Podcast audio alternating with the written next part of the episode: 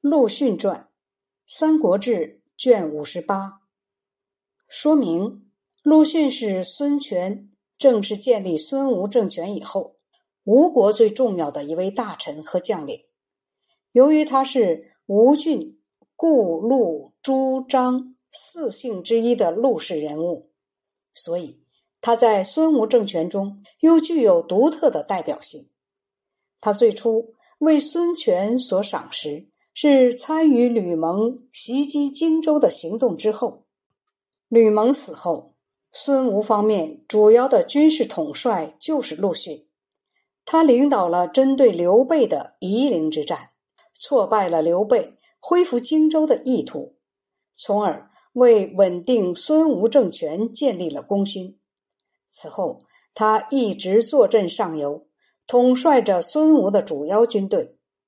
陆逊不像周瑜、鲁肃、吕蒙等人那样具有开拓进取的精神，但守城的能力却不亚于他人。他在荆州江防上的许多部署，成为孙吴长期免于北敌侵扰的屏障。他不只是一位军事人物，在政治上也颇有建树。对于孙吴政权笼络荆州土人。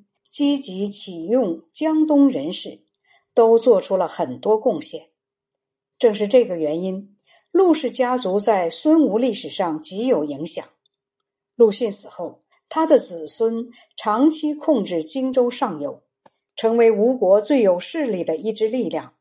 陈寿撰写的《陆逊传》，基本上把陆逊这个历史人物写得面面俱到，同时也突出了他的主要方面。如高明的军事和政治才能、忠诚勇敢的品质等。陆逊字伯言，吴郡吴县人。他原名叫义，世代都是江东大族。陆逊小时候就失去了父亲，跟着他堂祖父庐江太守陆康在任所生活。袁术与陆康有仇，准备攻打陆康。陆康就让陆逊和亲属回到吴县。陆逊比陆康的儿子陆绩大几岁，就替陆康管理家务。孙权做将军时，陆逊二十一岁，开始在孙权幕府任职，历任东西曹令史，又外出当了海昌县屯田都尉，同时监管这个县的政务。该县连续几年大旱。陆逊就打开粮仓救济贫民，奖励并督促百姓种田养蚕，百姓得到很多好处。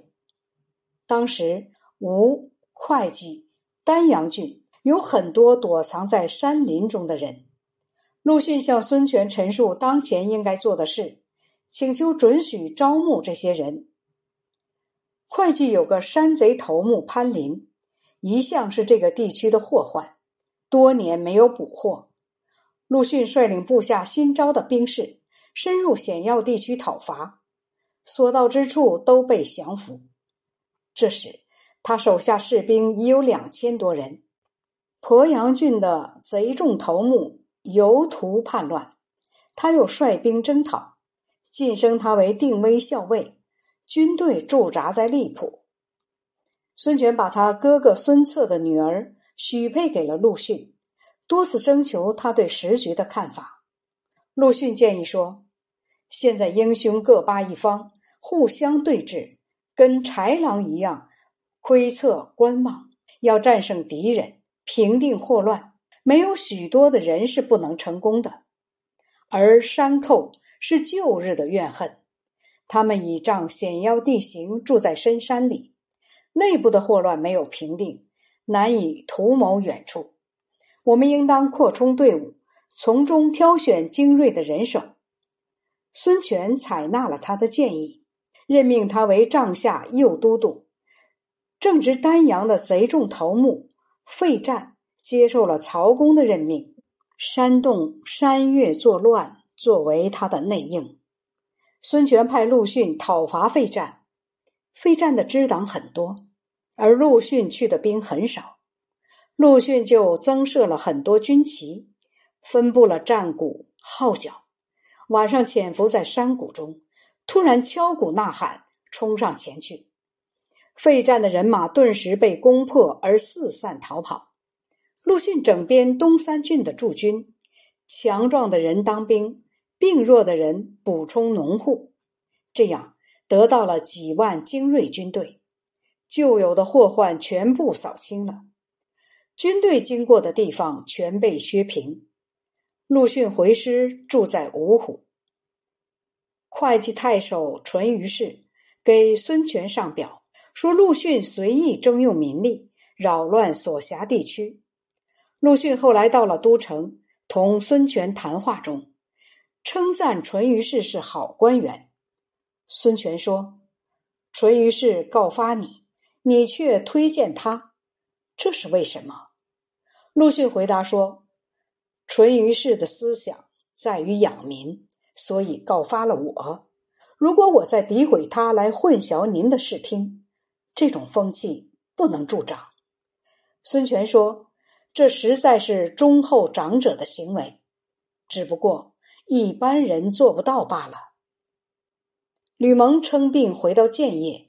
陆逊去拜访他，对他说：“关羽和您接近，您怎么远离防区东下？不会有后顾之忧吗？”吕蒙说：“正如你所讲的，但我的病很重。”陆逊说：“关羽自恃他勇气，欺压别人，开始建立了大功，神态骄傲，意志安闲，只顾向北进攻魏国。”对我国不存戒心，如果把您有病的消息告诉他，他一定更加不做防备，然后出其不意，一定能捉住他，制服他。您见到皇上，应当很好的筹划一下。吕蒙说：“关羽一向勇猛，本来就不能同他作对，况且他已经占据荆州，大失恩信。”再加上他原来就有大功，胆略和气势很盛，不容易谋取。吕蒙到了都城，孙权问他：“谁能代替您呢？”吕蒙回答说：“陆逊思虑深远，才气可以担当重任。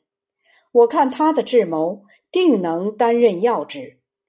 他没有大的名气，不为关羽所畏惧，没有人比他更合适了。”如果用他，应当让他表面上隐藏真实意图，暗中查看有利形势，这样才能攻克关羽。孙权就召见陆逊，任他为偏将军右部都，来代替吕蒙。